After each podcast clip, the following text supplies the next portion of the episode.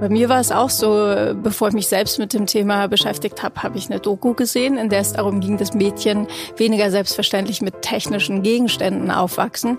Und ich habe in dem Moment erst gemerkt, dass meine Tochter überhaupt nichts Technisches besitzt, während ihr Bruder alle möglichen Dinge hatte, die sich mit einer Fernbedienung bedienen lassen. Und ähm, ich war dann einfach schockiert, weil ich dachte, oh Gott, das trifft ja auch auf uns zu.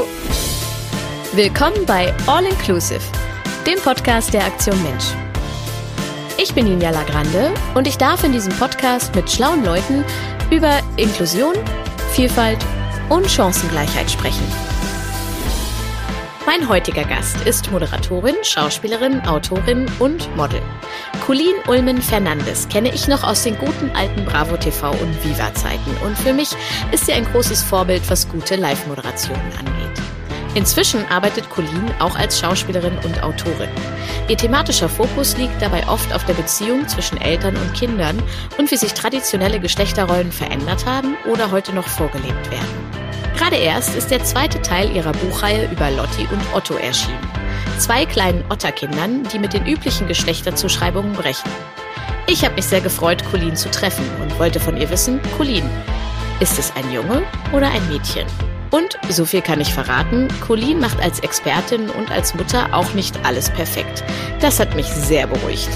Sie weiß, welche Klischees heute auch bei kleinen Kindern immer noch verankert sind und wie wir diese auflösen können. Außerdem sprechen wir darüber, wie wir als Eltern reagieren können, wenn die eigenen Kinder aufgrund von Geschlechterklischees geärgert werden. Und fragen uns, wann eigentlich ein Buch für clevere Mädchen erscheint, das auch ihnen zeigt, wie man sein Taschengeld verhandelt. Viel Spaß beim Zuhören. Hallo Colleen, schön, dass du Zeit für uns hast. Hi. ähm, mein Kind ist jetzt drei und ich werde seit drei Jahren überall gefragt, wo ich alleine hinkomme, wo mein Kind gerade ist. Geht dir das auch so?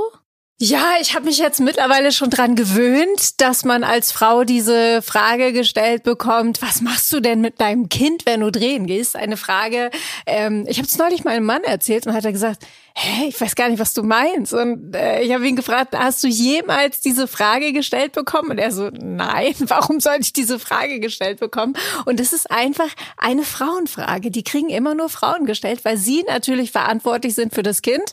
Ne? Und wenn sie arbeiten gehen, dann gucken alle ganz verwundert und sagen, was? Du bist weg in einer anderen Stadt Über oder Nacht? noch schlimmer in einem anderen Land ohne dein Kind? Wie kannst du nur? Ähm, aber mittlerweile hat man sich dran gewöhnt. Ja, okay. Wir wollen ja heute so ein bisschen über Diversität sprechen bei Kindern. Und bevor wir so richtig einsteigen, mache ich immer so ein kleines Spielchen. Und zwar würde ich dich bitten, die Sätze, die ich sage, zu ergänzen. Oh je, okay, gut. Der erste Satz ist, Helikoptereltern sind.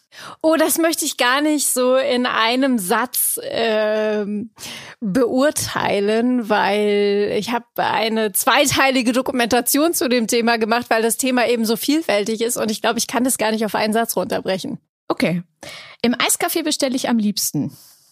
Oh, Im Eiscafé bestelle ich eigentlich am liebsten Schokoladeneis, aber leider ist in meiner Lieblingseisdiele, äh, ich sag mal so in den letzten drei Monaten, jedes Mal, wenn ich da war, war das Schokoladeneis ausverkauft. Deswegen konnte ich es leider nicht mehr bestellen, aber ich würde gerne mal wieder. Für eine Auszeit muss ich. Also aktuell mache ich Gartenarbeit und da kann ich ganz gut runterkommen, wenn ich äh, Pflanzen umtopfe etc. Ähm, das ist gerade das, was was mir hilft, runterzukommen in einer Auszeit. Wenn ich ein Jahr Familienministerin wäre, dann würde ich. Oh Gott, ähm, also grundsätzlich wäre, glaube ich, ein politisches Amt überhaupt nichts für mich. Aber ich habe so viele Themen, bei denen ich denke, die würde ich so gerne umsetzen, wenn ich Familienministerin wäre. Ich weiß noch nicht, ob da ein Jahr ausreichen würde, weil ich hätte eine sehr, sehr lange Liste. Es geht denen, die da tatsächlich dabei sind, wahrscheinlich auch so. Kinder im Jahr 2020 sind vor allem ähm, auch das finde ich schwierig, es auf einen Satz herunterzubrechen, da Kinder so vielfältig sind. Es gibt solche und solche. Ähm, es gibt die Kinder von Helikoptereltern. Es gibt Kinder, die starken Geschlechterklischees ausgesetzt sind. Deswegen kann ich das gar nicht auf einen Satz herunterbrechen, weil ich da einfach ganz viel sehe bei Kindern, wo ich irgendwie denke, da muss man ansetzen. Deswegen, ich kann gar nicht sagen, alle Kinder im Jahr 2020 sind ungefähr so und so. Du hast gerade schon das Stichwort äh, Geschlechterklischees gesagt und herzlichen Glückwunsch. Du hast den zweiten Band äh, über von deinem Kinderbuch veröffentlicht. Die beiden kleinen Otter Lotti und Otto. Der erste Band ist bei uns zu Hause schon sehr beliebt. Ach ja, wie schön. Sehr oft vorlesen. Ähm, erzähl doch mal, worum es in den Büchern geht und warum es dir so wichtig war, das aufzuschreiben. Ich fange mal mit Teil 1 an, weil äh, bei Teil 2 haben wir das Themengebiet so ein bisschen erweitert. Also der Arbeitstitel von Teil 1 war das doppelte Otterchen. In Anlehnung an das doppelte Lottchen haben wir zwei Fleckenhalsotter, die gibt es tatsächlich. Und ähm, unsere beiden Fleckenhalsotter haben die identischen Flecken am Hals. Das stellen sie fest, äh, während sie in einem Feriencamp sind. Und in Anlehnung an das doppelte Lottchen tauschen unsere beiden Otterchen miteinander, äh, wie sagt man, das Leben, also nehmen die Rolle des jeweils anderen ein. Und ähm, ich wollte auf die Art und Weise auf Geschlechterklischees aufmerksam machen, weil Otto ein Junge ist, der tendenziell eher sensibel ist, er möchte backen, ähm, er möchte sehr viele Dinge machen, die in diesem Feriencamp nur für Mädchen angeboten werden. Und bei Lotti ist es genau umgekehrt. Die ist eher, ich mag dieses Wort gar nicht, ich weiß noch nicht, wie ich es anders umschreiben soll, äh, burschikos, mhm. ähm, ne, weil da steckt das Wort Bursche drin und Mädchen können aber ja genauso sein. Und ähm, deswegen tauschen die beiden die Rollen und am Ende stellen die Erzieher und Erzieherinnen dieses Feriencamps fest, wie absurd es eigentlich ist, die Kinder in so Geschlechterschubladen zu packen. Ähm, genau, und auf diese Art und Weise wollte ich mich dem Thema nähern im ersten Band. Ähm, Teil zwei haben wir ein bisschen erweitert um das Thema Rassismus. Wir haben dort ein neues Tier, ein Dik-Dik, und das kommt aus Dadato in Djibouti. Das liegt in Afrika. Da kommen die tatsächlich her, die Dick Dicks. Und Dick Dick ist erstmal was, da kann niemand was mit anfangen. Da kommt ein Dick Dick und alle so, hä, was ist das denn für ein Tier?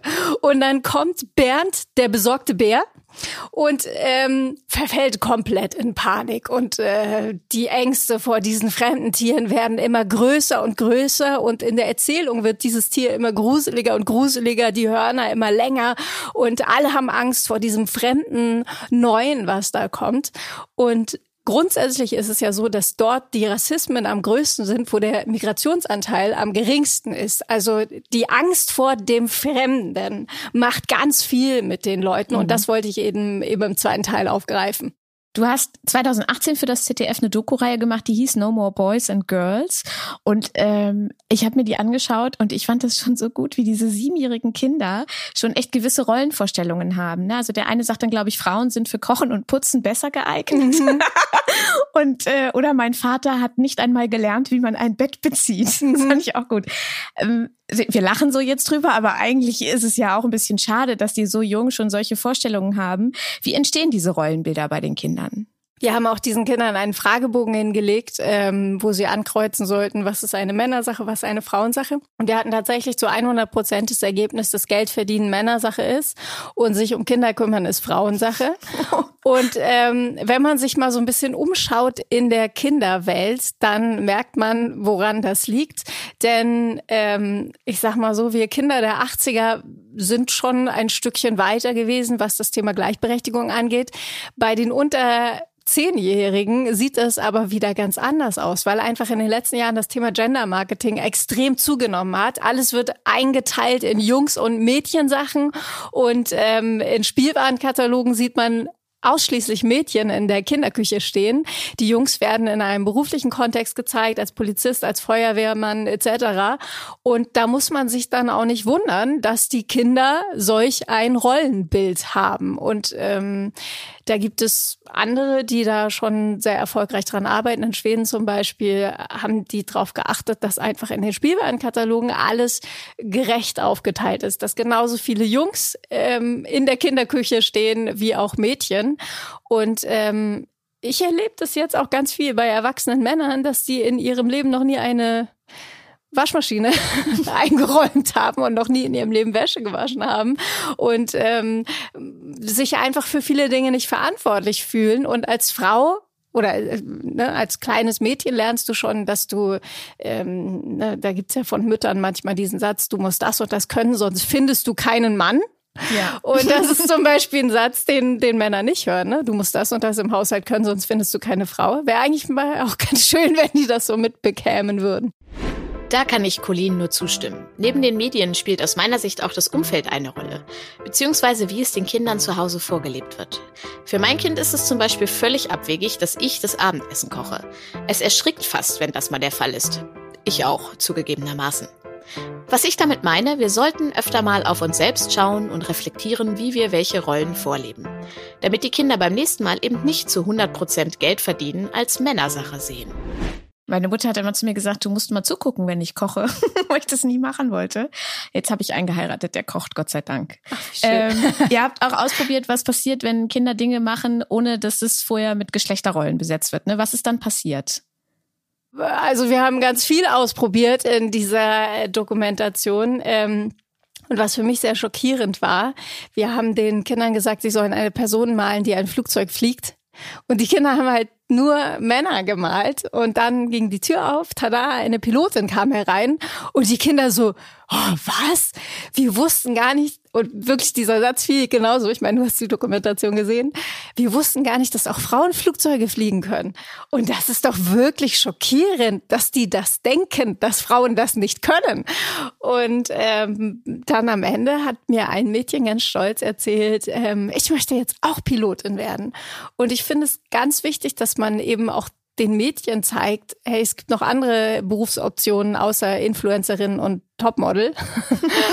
und, weil dass sie Topmodel werden können vielleicht oder äh, Influencerin oder äh, Friseurin, das wissen Mädchen.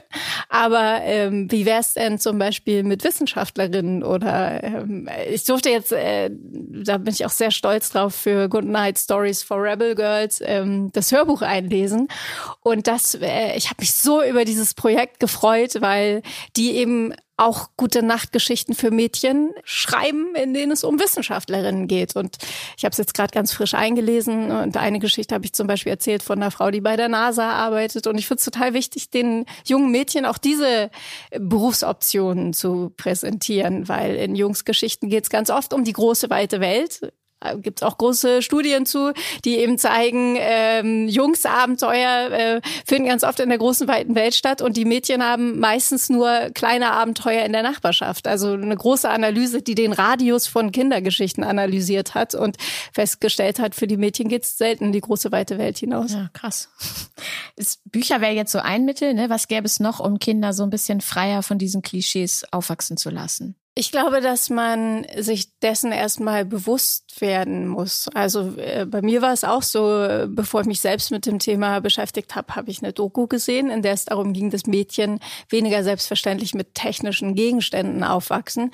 Und ich habe in dem Moment erst gemerkt, dass meine Tochter überhaupt nichts Technisches besitzt, während ihr Bruder alle möglichen Dinge hatte, die sich mit einer Fernbedienung bedienen lassen. Und ähm, ich war dann einfach schockiert, weil ich dachte, oh Gott, das trifft ja auch auf uns zu. Und deswegen ist es eben total wichtig, dass man sich überhaupt erstmal mit diesem Thema auseinandersetzt, wegen der Dinge, die man weitergibt, ohne es zu merken. Welche Herausforderungen siehst du aktuell beim Thema Chancengleichheit von Kindern und Jugendlichen? In Bezug auf sozial soziale Benachteiligung zum Beispiel genau oder auch wenn das zweite das zweite Kinderbuch zum Thema Rassismus ist sicherlich auch ein Thema. Ja, ja. Genau, also was die Benachteiligung beim Thema Rassismus angeht, ich glaube, ich denke generell, dass diese Thema Geschlechterstereotype äh, und und die, ähm, Rassismus, dass diese Themen sehr viel gemeinsam haben, weil ich glaube, dass sich da ganz viel unterbewusst abspielt, ohne dass man es merkt. Ähm, da gibt es zum Beispiel auch eine ganz tolle Studie zu dem Thema. Da hat man eine identische Bewerbung rausgeschickt, mhm. einmal mit einem türkischen Namen und einmal mit einem deutschen Namen. Ansonsten war die Bewerbung identisch. Ich glaube sogar das Foto war gleich. Ne? Ja, ne? also da war jetzt ja genau. Und dann noch mal die dritte Stufe. Dann hat man der Frau auf dem Foto noch ein Kopftuch angezogen ja. ähm, und die hat quasi gar keine, also sehr, sehr wenige Einladungen zum Bewerbungsgespräch bekommen. Und da merkt man, dass ganz viel unterbewusst stattfindet, dass Menschen, die sich nicht als Rassisten bezeichnen würden, dann aber doch lieber die deutsche Bewerbung nehmen. Also ich glaube, dass eben, was das Thema angeht, ähm, sehr viel Diskriminierung stattfindet, was zum Beispiel den Arbeitsmarkt, aber auch den Wohnungsmarkt angeht. Und ähm, die was das Thema soziale beziehungsweise äh, ökonomisch schwächere Familien angeht, ähm, haben wir jetzt auch eine Dokumentation gemacht, ähm, die gerade in Zeiten von Corona den Alltag von ökonomisch schwächeren Familien begleitet. Denn ähm, da gibt's Herausforderungen. Also es wird ja zum Beispiel viel auf Schulen geschimpft, äh, die müssten alle digitaler werden. Ne? Aber was ist denn dann, wenn die ganze Klasse sich zum Online-Unterricht verabredet, aber manche daran nicht teilnehmen können, weil sie eben zu Hause keinen Computer haben? Wir haben eine Familie begleitet, ähm, die konnten diese ganzen Aufgaben nicht ausdrucken, die sie ausdrucken sollten, weil sie einfach zu Hause keinen Drucker haben. Und das sind so Sachen, über die denkt man gar nicht nach, wenn man sagt, es muss jetzt alles digitaler werden, weil es einfach Familien gibt, die die können das nicht. Die können beim digitalen Unterricht nicht mitmachen. Und ähm, das war uns eben auch ganz wichtig in Familien allein zu Hause, äh, Alltag in Zeiten von Corona. Äh, Im, Im zweiten Teil auch die ökonomisch schwächeren Familien unter die Lupe zu nehmen und in diesen Zeiten zu begleiten. Was müsste sich da aus deiner Sicht so gesellschaftlich und politisch noch ändern? Oder weiß ich auch gar nicht, wo ich anfangen soll. Ähm, also wenn ich das ähm, Paket richtig verstanden habe, ist es ja so, dass die Regierung beschlossen hat, dass diese Familien, ich glaube, 150 Euro pro Kind mhm. bekommen, um ein Für Tablet zu kaufen. äh, die fangen, glaube ich, bei 400 Euro an. Jetzt sagen wir mal, wir hatten da Familie mit drei Kindern. Ne? Du hast drei Kinder, mal kurz nachrechnen. 50, äh, da musst du 250 Euro pro äh, Tablet dazu steuern. Das sind dann bei drei Kindern mal eben 750 Euro.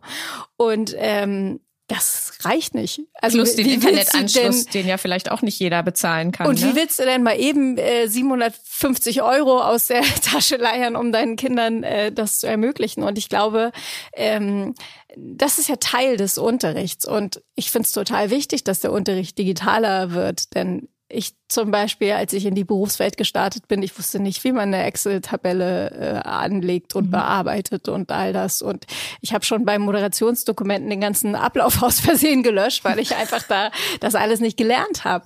Und gerade für die nachfolgende Generation ist es total wichtig, das zu lernen. Und deswegen denke ich, dass die Schule diese Geräte zur Verfügung stellen müsste, um jetzt nur mal einen, äh, einen Aspekt dieses Problems äh, zu benennen. In Sachen Digitalität im Unterricht ist Deutschland tatsächlich Spätzünder. Die International Computer and Information Studie aus dem Jahr 2018 hat herausgefunden, nur 4% aller SchülerInnen nutzen täglich digitale Medien im Unterricht. In Dänemark liegt der Wert bei unglaublichen 91%. Im Schnitt müssen sich in Deutschland 10 SchülerInnen einen Schul-PC teilen. Auch die eigenen digitalen Endgeräte kommen nur bei 15% der SchülerInnen im Unterricht zum Einsatz. Da ist also wirklich noch einiges zu tun. Wenn wir zurück zu den Geschlechterklischees gehen, da gibt's ja auch so viele Sprüche, die man sich anhören kann. Ne? Also Mädchen spielen nicht im Dreck oder so. Oder man sagt dann auch eher zu Mädchen, mach dich nicht dreckig. Oder Jungs weinen nicht, Klassiker. Ähm, und ich habe mir auch als Mutter vorgenommen, diese ganzen Sachen nicht zu sagen. Manchmal erwische ich mich irgendwie trotzdem dabei. Warum ist es so wichtig, ähm, da Rücksicht drauf zu nehmen und den Kindern eben nicht diese Sachen mitzugeben? Also das Absurde ist, das hat uns die Lehrerin bei Nummer Boys and Girls erzählt, ähm, dass wenn Jungs sich auf dem Schulhof prügeln, das oder so raufen eigentlich mehr als prügeln, dass man dann sagt, na ja, das sind halt Jungs, ne? Das müssen die machen, das muss irgendwie raus, das ganze Testosteron, was ja erst mit der Pubertät kommt. Ähm, ne? Also es ist ja nicht so, dass Kinder, äh, männliche Kinder mehr Testosteron ja. haben als weibliche, aber gut, das sagt man immer so, ne? Hier Testosteron, die müssen raufen. Und dann hat sie äh, von einer Situation erzählt, ähm, wo die Mädchen dann sofort auseinandergerissen wurden und dann irgendwie so ein so ein Eintrag irgendwo bekommen haben, wo sie gesagt hat, sie fand es so unfair. Da haben zwei Mädchen sich gerauft und kriegen diesen Eintrag, den die Jungs alle nicht bekommen haben, weil die Jungs müssen sich ja raufen. Und ich glaube, dass man einfach ganz viel so unterbewusst abfährt an Geschlechterklischees, ohne das zu merken. Und da habe ich so über mich selbst nachgedacht und habe gedacht, vermutlich würde ich das auch machen, dass ich eher raufende Mädchen auseinanderziehe als raufende Jungs. Äh, was totaler Quatsch ist, aber irgendwie hat man das so drin. Man hat das so gelernt. Oh ja, die Jungs, die müssen das machen, das muss raus. Ich finde das mit dem Unterbewusstsein total spannend, weil ich mir, äh, ich habe also ich habe einen Sohn und habe dann gedacht, okay, der darf alles machen, mit Puppenspielen und mit Autos und so und wollte das Angebot sehr breit machen. Und was kommt dabei raus? Der steht auf alles, was irgendwie Motoren hat äh, oder fährt, ne? Also Züge, Autos und so. Und dann habe ich mich so gefragt, hat er das jetzt wirklich selber in Häkchen entschieden oder haben wir trotzdem unbewusst oder die restliche Familie, Freundeskreis, wie auch immer, doch dafür gesorgt, dass es eher so in diese Richtung geht. Es ist ja so, dass man die Kinder nicht äh, komplett von der Außenwelt abschottet. Insofern sind die Einflüsse durch andere Kinder da viel größer, als man so denkt. Das ist auch das, was, was Gerald Hüther gesagt hat äh, bei No More Boys and Girls, dass äh, die sich vor allem an der Peer Group orientieren. Und das, was sie bei anderen Kindern sehen, das, was die im Kinderfernsehen sehen, was die in Kinderbüchern sehen, ähm, die gehen ja mit offenen Augen durch die Welt. Und das ist schon sehr stereotyp und das beeinflusst die natürlich auch irgendwie. Gerald Hüther ist Neurobiologe. Er hat viele populärwissenschaftliche Bücher zu den Themen Bildung, Hirnforschung und Zusammenleben geschrieben. Hüter beschäftigt sich intensiv mit dem deutschen Bildungssystem und dem Aufwachsen von Kindern und Jugendlichen. Er war Teil einer Expertinnengruppe der Bundesregierung zur Zukunft des Lernens und hat Colin als Experte in der Doku No More Boys and Girls zur Seite gestanden. Was würdest du Leuten antworten, wenn jetzt jemand kommt und sagt, na ja, das ist bei den Jungs eben so drin, äh, die müssen sich prügeln oder Mädchen kochen nun mal gerne oder können Betten besser beziehen, was wir vorhin hatten. Wie reagierst du da? Das war ja so, dass man das äh, eine Zeit lang auf das Testosteron geschoben hat, aber das weiß man ja mittlerweile, dass es äh, ähm, vom Testosteronlevel keinen Unterschied gibt zwischen Jungs und Mädchen. Ähm, das startet ja erst mit der Pubertät, dass sich da was verändert. Und genauso ist es in der physischen Kraft. Da gibt es auch keinen Unterschied zwischen Jungs und Mädchen. Auch der kommt erst mit der Pubertät. Und trotzdem schätzen sich Mädchen als schwächer ein als Jungs. Ähm, wir haben dazu den Kindern einen Hau den Lukas in die Schule geschleppt und haben die Kinder gebeten, ihren Namen dort äh, hinzukleben, wo sie meinen, dass sie landen werden. Und die Mädchen haben da unten bei 10 und 20 ihre Namen hingeklebt und die Jungs bei 80 bis 100. Mhm. Und dann waren die Mädchen ganz erstaunt, dass sie genauso gut sind wie die Jungs. Und ich glaube, dass das total wichtig ist. Also das wäre für mich als Kind eine wichtige Info gewesen. Ne? Wäre ganz gut gewesen, wenn jemand zu mir gekommen hätte und gesagt hätte, du bist genauso stark wie die Jungs trau dich ruhig, weil das ist letztendlich das. Ne? Die Mädchen haben am Anfang so ein bisschen zaghaft darauf gehauen und dann irgendwann haben sie gemerkt, hey, wir sind ja genauso stark oder haben sie richtig zugehauen. Und ich glaube, dass das eben in der Erziehung total wichtig ist, dass man Mädchen auch bestärkt in Dingen außerhalb der Äußerlichkeiten und das findet leider zu wenig statt und Deswegen wollen Mädchen dann dem Bild der Prinzessin ähm, entsprechen, weil sie, selbst wenn man nur also wir waren zum Beispiel einkaufen ganz oft in so einem Laden, wo es alles gibt. Das heißt, du musstest erstmal durch eine Spielwarenabteilung durch, bis du zu den Lebensmitteln gekommen bist. Und da siehst du ja auf den Packungen lauter Prinzessinnen-Mädchen, die irgendwie hübsch aussehen, die Haare schön frisiert haben. Und ähm, das erkennen Kinder ja schon. Die können ja ihr Geschlecht auch schon mit drei Jahren, äh, können die sich ja einordnen in, ich bin auf der Seite oder ich bin auf der Seite. Und wenn da Mädchen immer an so hochdekorierten äh, Püppchen vorbeigehen, dann denken sie, dass sie diesem Bild entsprechen müssen. Da gibt es, glaube ich, auch Statistiken zu, dass Leute eher zu kleinen Mädchen sagen, äh, oh, du siehst aber süß aus oder du siehst ja gut aus und zu Jungs eher nicht so. Und ich glaube, wenn man das von Anfang an quasi immer hört, ja. dann hört man das ja auch eigentlich gerne, ne? weil man denkt, das gehört irgendwie so dazu. Also ähm, meine Tochter hat sich jetzt so eine App heruntergeladen, so eine Face-App Gott, mich hat das wirklich schockiert, als ich das gesehen habe. Und macht da immer ihre Augen ganz groß und ihre Lippen ganz groß und die Nase ganz klein, bis sie wirklich super künstlich aussieht. Und dann zeigt sie mir das und sagt, Mama, so finde ich mich schöner. Und äh, ich war so schockiert, weil ich dachte so, oh Gott, wo kommt das denn her? Aber es ist halt einfach, ähm, die, die kriegen ja Geschenke. Du kannst ja auch nicht jedes Geschenk abnehmen lassen vorher mhm. beim Geburtstag, dass du es erstmal auspackst, guckst, was drin ist und es ihr dann gibst. Das ist okay. und da kriegt sie Püppchen teilweise geschenkt, die so super kurze Miniröcke anhaben. Beine, die so lange sind, dass die ähm, gar nicht laufen könnten mit diesen Stelzen und äh, es ist wirklich krass und und ähm, irgendwelche komischen Zeitschriften, äh, du kennst bestimmt diese Topmodel-Dinger. Top ich wusste es ja, genau. Äh, und da, da kriegt sie dann irgendwelche Genau, so Ausmalpuppen. Und das sind aber nicht normale Menschen, sondern das sind so, so Frauen, wo du irgendwie denkst, was ist da denn passiert? Also die so komplett unrealistisch lange Hälse haben und, und riesengroße Augen. Und dann ist ja kein Wunder, dass meine Tochter mit einer App sich die Augen größer macht und sagt, Mama, so finde ich mich schön. Es gab so ein Projekt von dem Fotografen Rankin, der hat äh, junge Frauen fotografiert, ja, ganz tolle oh Porträts, ja. genau. Und die durften dann selber am Computer genau das, was deine Tochter gemacht hat, machen. Ja. Und dann wurde das so gegenübergestellt. Und diese, in, ich sag mal, natürlichen Porträts, die waren schon total schön. Das waren so ganz tolle, unterschiedliche Gesichter. Und dann daneben hat man so gedacht, oh Gott, das sieht so komisch aus. Und trotzdem muss man natürlich dahinter gucken und sich fragen, warum wollen die so viel verändern und so aussehen. Ne? Ja. Das ist schon echt ein krasses Experiment gewesen. Ähm, ich habe in der Zeit meine Kolumne gelesen, wo die Autorin äh, ein Schulkind hatte und es durfte sich zum Start einen Ranzen aussuchen. Und zwar ein Junge und der wollte gerne den lilafarbenen Ranzen mit den Einhörnern haben. Und sie hat sich als sehr offen begriffen und hat gedacht, ja, na klar, ich möchte dem das erlauben in Häkchen. Aber was tue ich, wenn der dann da, dafür geärgert wird? Was würdest du der Mutter raten? Wir hatten tatsächlich äh, eine ähnliche Situation jetzt. Und zwar ähm, hat meine Tochter einen extremen Wachstumsschub gemacht und wir mussten Hosen kaufen. Und äh, wir sind da hingegangen, haben gesagt, hol dir fünf Hosen, kannst du selber aussuchen, welche. Und dann hat sie sich eine Army-Hose geholt und ist dann am nächsten Tag mit dieser Army-Hose in die Schule gegangen und wurde total gehänselt. Also die haben alle gesagt, du trägst ja eine Jungshose und haben sie richtig geärgert damit. Und dann kam sie total aufgelöst nach Hause und hat dann gesagt, ich will diese Hose nicht mehr anziehen, obwohl sie die so toll fand und eigentlich total begeistert war von dieser Hose. Und das ist so schwierig auch für Eltern, weil man dann, ähm, also wir haben sie versucht darin zu bestärken und haben gesagt, aber ist doch eine coole Hose und äh, alle Sachen sind Jungssachen und Mädchensachen und sie wollte aber danach nie wieder diese Army-Hose anziehen und ich finde das so schade.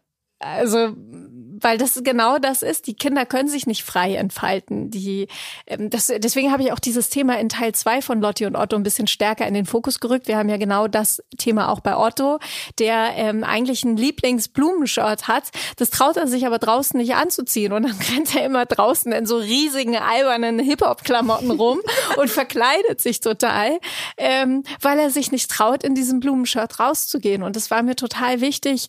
Ähm, also generell war mir total wichtig, wichtig, deswegen haben wir auch Lotti und Otto, dieses Thema Geschlechterklischees von beiden Seiten zu erzählen, weil Oft wird da der Fokus nur auf die Mädchen gerichtet und die Jungs sind aber auch einer gewissen Erwartungshaltung ausgesetzt und, und haben irgendwie das Gefühl, sie müssen harte, mutige Jungs werden und dürfen ihre sensible Seite nicht zeigen.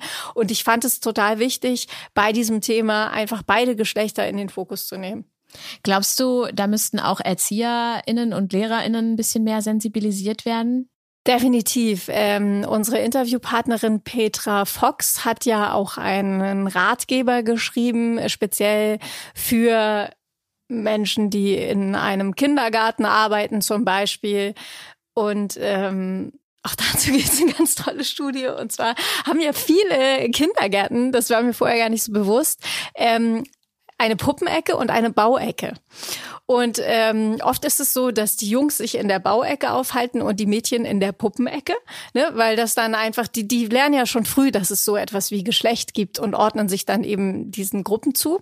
Und ähm, die haben dann ein Experiment gemacht in dieser Studie und haben diese Bereiche aufgelöst, beziehungsweise haben alle Spielsachen wild durcheinander gemischt. Und das führte eben dazu, da stand niemand hat zu den Jungs gesagt, jetzt hol dir mal eine Puppe, sondern ähm, die haben einfach nur die Bereiche aufgelöst und alle äh, Spielsachen durchmischt. Und das führte dazu, dass eben auch die Jungs mal nach Puppen gegriffen haben und die Mädchen eben auch nach Bauklötzen.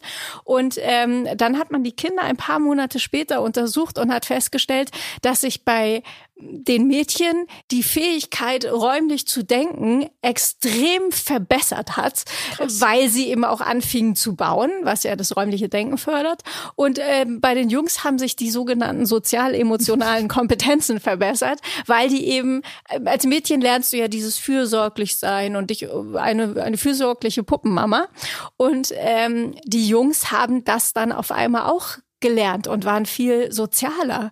Und ähm, das zeigt eben, dass man das Gegenteil machen muss von dem, was die Spielwarengeschäfte gerade äh, machen. Ne? Einmal irgendwie Jungsabteilung, einmal Mädchenabteilung, weil dadurch ordnest du die Kinder ein sind ja nicht nur Spielwaren, ne? Also es gibt Badeschaum für Jungs und für Mädchen. Ähm, dann gibt es diese pinken Überraschungseier, die für Mädchen gedacht sind. Selbst Trinkpäckchen habe ich schon gesehen, sind irgendwie durchgegendert. Ähm, findest du es übertrieben, wenn Leute sich darüber aufregen oder ist das gerechtfertigt? Es sind ja vor allem die Begrifflichkeiten, ne? Ähm, wenn das eine rosa ist und das andere blau, okay, gut. Ne? Aber noch viel schlimmer ist ja, was da als Begriff daneben steht. Und da hast du eben auf dem Jungs ähm, steht dann für mutige Helden und auf dem Mädchen, äh, oh Gott, ich habe eine ganze, du, ich habe so viele Bilder davon. Ich kann da jetzt ganz viel loslegen, äh, äh, vorlesen, was was da alles draufsteht. Ähm, also oft ist es ja irgendwie für mutige Helden, für süße Prinzessinnen steht dann bei den Mädchen. Warte, ich such's mal gerade raus, dann kann ich dir wirklich konkrete Beispiele nennen. So, was haben wir denn hier? Sieger, Sieger-Shampoo steht dann bei geil. den Jungs, wo man irgendwie denkt, da kann doch bei den Mädchen auch Siegerinnen-Shampoo stehen, ne? Aber tatsächlich ähm, ist das Sieger-Shampoo natürlich für die Jungs gedacht. Hier Sieger, Siegerbad und dann sitzt dort ein Junge in einer Badewanne und hält eine Trophäe hoch. Ne, macht man so, ne? Man macht geht natürlich so mit, mein mit kind einer auch immer. Ja, Trophäe ja. baden, aber nur der Junge. Und ähm, das Mädchen sitzt währenddessen mit einer Krone in der Badewanne und hat die Haare äh, schön gewellt. Und winkt wahrscheinlich so höflich. Und sie winkt tatsächlich, ja. das hast du sehr gut erraten. Dann haben wir hier ein Malbuch. Bei den Jungs steht The Big Brilliant Coloring Book for Boys. Und bei den Mädchen steht The Big Beautiful Coloring Book for Girls. Ähm, und dann gibt es eben diese Bücher How to be Clever ist natürlich für Jungs wichtig. How to be clever, mhm. für Mädchen egal. Bei den Mädchen steht How to be gorgeous. Und dort liegt ein wow. Mädchen, die sich in die Haare fasst ähm, auf dem Cover und High Heels. Trägt. Ich habe auch bei Pink Stings mal gelernt, dass auf diesen Produkten die ähm, Jungs ganz oft in die Ferne gucken, also die auch wenn selbst wenn das so gemalte Figuren mhm, sind ja. und die Mädchen gucken einen so auffordernd direkt äh, an. Und dann habe ich angefangen darauf zu achten und es ist wirklich so. Ich fand es total extrem. Ja, und auch bei, bei äh, Kinder-T-Shirts hast ja. du ja eben bei den Mädchen Aufdrucke wie äh, Beauty, Cutie, äh, Little Princess, auch kleinmachende Begriffe. Und bei den Jungs ist es eben äh, Born to be Legendary, I'm the Future. Und das wäre doch eigentlich ganz schön, wenn man das auch mal auf Mädchen-Shirts äh, schreibt. Ne? Also dadurch, dass es ja in den Kleidungsgeschäften Abteilungen gibt, auf denen Junge und Abteilungen, auf denen Mädchen steht, kommst du ja als Mädchen gar nicht in diese Abteilung, wo du dir das I'm the Future T-Shirt kaufen könntest. Und das finde ich total wichtig, dass man eben auch Mädchen sagt, hey, du bist auch ein Genie im Wachstum und nicht nur die Jungs. Pink Stings Germany ist eine Protest- und Bildungsorganisation gegen Sexismus und Homofeindlichkeit. Pink Stings kritisiert starre Geschlechterrollen in den Medien, vor allem in der Werbung, und setzt sich für Vielfältigkeit ein. Die Gründerin, Dr. Stevie Schmiedel, hat ebenfalls als Expertin in der von Colleen moderierten Doku No More Boys and Girls mitgewirkt ist ja auch so, dass zumindest in meinem Umfeld gefühlt so diese Gender Reveal Partys oder Videos oder Baby Shower und so immer wichtiger werden und dann mhm. ist entweder alles blau oder alles rosa. und schon vor der Geburt wird man also so auf diese eine Schiene äh, festgelegt. Was hältst du davon? Naja, also eben die Farbe ist, glaube ich, gar nicht so relevant. Ähm, es ist einfach nur diese Einordnung, ne? dass man nicht irgendwie sagt, ich gucke erst mal, was das für ein Kind ist und welche Farbe es mag, sondern ähm, das wird direkt so hinerzogen. Und dass das hinerzogen ist, merkt man ja alleine daran, dass es um 1900 rum anders aussah. Da war nämlich blau die Mädchenfarbe, weil es äh, eine royale Farbe ist, während rosa die Jungsfarbe war. Und wenn man sich ähm, Zeitschriften aus dieser Zeit anguckt, dann findet man eben Zitate wie, das Jungs rosa lieben liegt natürlich daran, dass Rot die Farbe des Kampfes ist und es sind kleine Kämpfer und deswegen lieben Jungs rosa, während Mädchen eher das royale Blau bevorzugen. Und man denkt, ach, das ist aber interessant. Das war damals genau andersherum und hat sich dann erst geändert mit, ich glaube, da gab es verschiedene Faktoren. Ich glaube, ein Faktor waren irgendwelche Uniformen von irgendwem, die dann auf einmal blau waren und dann hat sich das auf einmal gedreht und blau war dann die Jungsfarbe und rosa die Mädchenfarbe. Aber damals war das ganz selbstverständlich genau andersherum. Und da merkt man, dass das nichts Genetisches ist, dass einfach Mädchen äh, aufgrund, äh, weiß ich nicht, was da für Argumente hergenommen werden, äh, auf rosa abfahren und die Jungs ganz natürlicherweise auf blau. Denn sonst wäre es ja nicht vor rund äh, 100 Jahren, ein bisschen mehr als 100 Jahre ähm, andersherum gewesen. Alles eine, eine Frage des Marketings wahrscheinlich. Ja. Und dann gibt's ja auch so, habe ich gesehen, es gibt Bücher, hauptsächlich natürlich nur für Mütter, weil die beschäftigen sich mit Erziehung. Und dann gibt es Bücher für Jungsmamas und Bücher für Mädchenmamas. Findest du das hilfreich? Es gibt ja ähm, nicht nur für die Jungsmamas und für die Mädchenmamas diese Bücher, sondern eben auch für Jungs und Mädchen. Ähm, ganz, ganz viele Bücher, die irgendwie so heißen wie 100 Dinge, die ein Junge wissen muss, 100 Dinge, die ein Mädchen wissen muss. Die habe ich mir natürlich alle durchgeblättert und ähm, in der Jungsausgabe steht dann, wie verhandle ich mein Taschengeld richtig? Und ähm, bei den Mädchen steht, ähm, wie bekomme ich schöne Haare und schöne Fingernägel. Das ist so krass, dass das schon so früh losgeht. Und ich habe wirklich, ich habe gesucht in dem Mädchenbuch nach, wie verhandle ich mein Taschengeld richtig. Ich habe es mehrfach durchgeblättert. Ist die Seite rausgefallen? Wo ist sie? Ich finde sie nicht. Wie kann das sein? Warum, warum lerne ich das nicht? Als Mädchen, wie ich mein Taschengeld richtig verhandle. Also äh, wirklich, wenn man sich das mal so durchblättert bei den Mädchen, ähm, wie sitze ich aufrecht, wie decke ich einen Tisch richtig? Ernsthaft. Das sind Bücher, die kommen jetzt frisch auf den Markt. Echt? Das sind keine Bücher, die aus den 50er Jahren irgendwo noch im Bücherregal hängen geblieben sind. Das sind aktuelle Bücher, wo bei Mädchen steht, wie decke ich den Tisch richtig?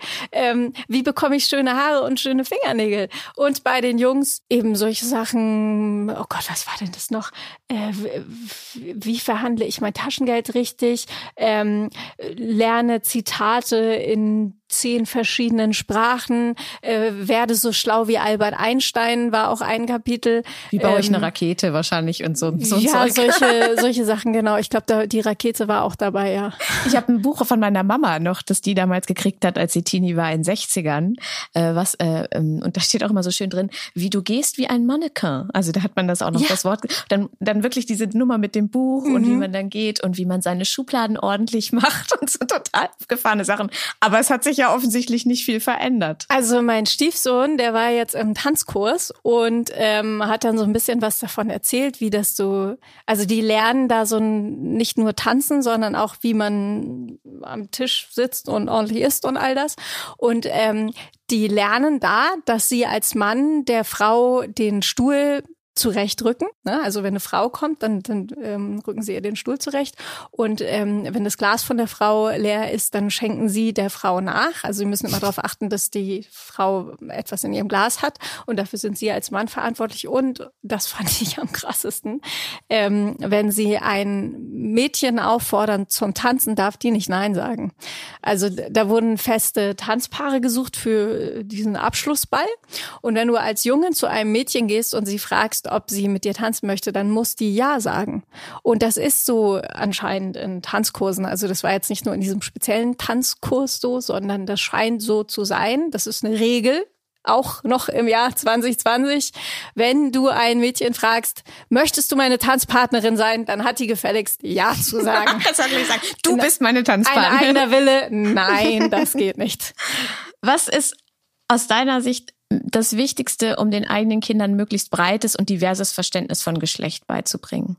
Ach, da gibt es so viele Baustellen. Also ich glaube, dass man grundsätzlich erstmal anfangen sollte, sich bewusst mit dem Thema auseinanderzusetzen. Dass man einfach mal schaut, äh, was steht denn eigentlich auf dem T-Shirt, auf den Shirts, die ich meiner Tochter gekauft habe. Und ähm, wir hatten das auch, dass äh, manchmal gehen wir nicht selber einkaufen, sondern dann geht das Kindermädchen einkaufen und die macht sich da gar nicht groß Gedanken drum, ne, was jetzt nicht an ihr liegt, sondern man will einfach irgendwelche Shirts. Es soll schnell gehen, so wir holen jetzt mal zehn Shirts und ähm, da habe ich auch mal geschaut, was was ist denn eigentlich bei meiner Tochter äh, im Schrank und habe ganz viele kleine süße Prinzessinnen etc. gefunden und finde das sehr schade, dass immer nur so niedliche Sachen auf dem T-Shirt meiner Tochter stehen und nicht I'm the future. Und ähm, ich habe jetzt ähm, bei No More Boys and Girls war das ja auch ein Kapitel, äh, die Kleidung und die ähm, so ein paar von den T-Shirts vom Dreh habe ich zu Hause und da habe ich meiner Tochter erstmal das I'm the Future T-Shirt hingelegt, weil ich dachte,